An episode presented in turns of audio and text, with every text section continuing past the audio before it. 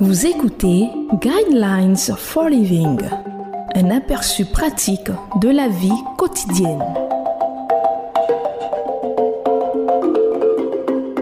Bienvenue à votre émission Le Guide de la vie.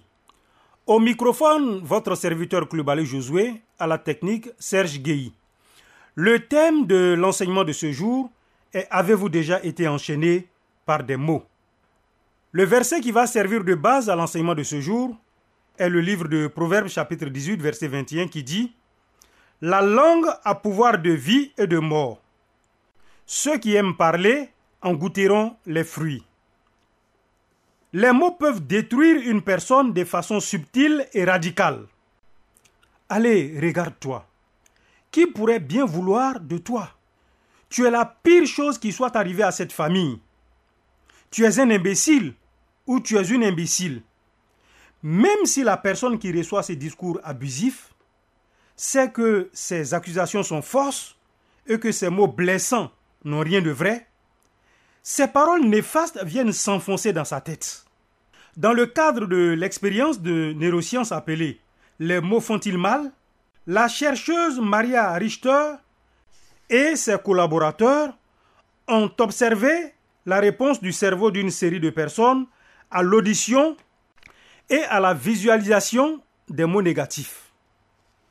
Au cours de cette expérience, ils se sont aperçus que les mots douloureux et négatifs augmentent la transformation implicite qui se produit dans une partie spécifique du cerveau. En d'autres termes, leur étude a prouvé que les mots négatifs engendrent un stress et des hormones anxiogènes chez les personnes à qui ils sont adressés. La Bible parle du pouvoir de la langue. Alors, quelles sont les caractéristiques des paroles saines? Elles sont édifiantes. Une conversation avec moi est-elle enrichissante? Ai-je autant écouté que parlé? Deuxièmement, les paroles saines sont pleines de grâce. Colossiens chapitre 4 verset 6 dit que votre parole soit toujours pleine de grâce et assaisonnée de sel afin que vous sachiez comment il faut répondre à chacun. Le bon dosage du sel améliore le plat et présente l'aliment sous son meilleur jour. Troisièmement, les paroles saines sont prononcées au moment opportun.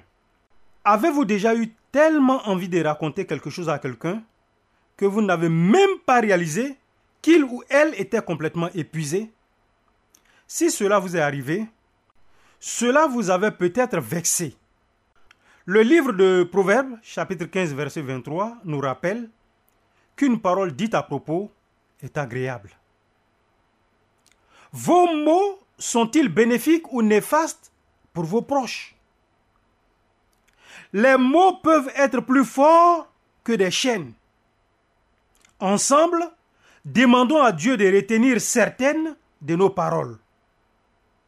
Seigneur, aide-nous à nous arrêter et à choisir des mots édifiants pour les autres, des mots assaisonnés de grâce et prononcés au bon moment.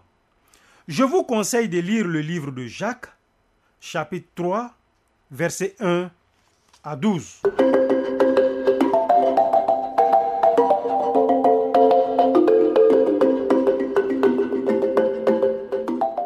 De suivre Guidelines for Living. Pour en savoir plus sur l'émission, veuillez contacter la station que vous écoutez.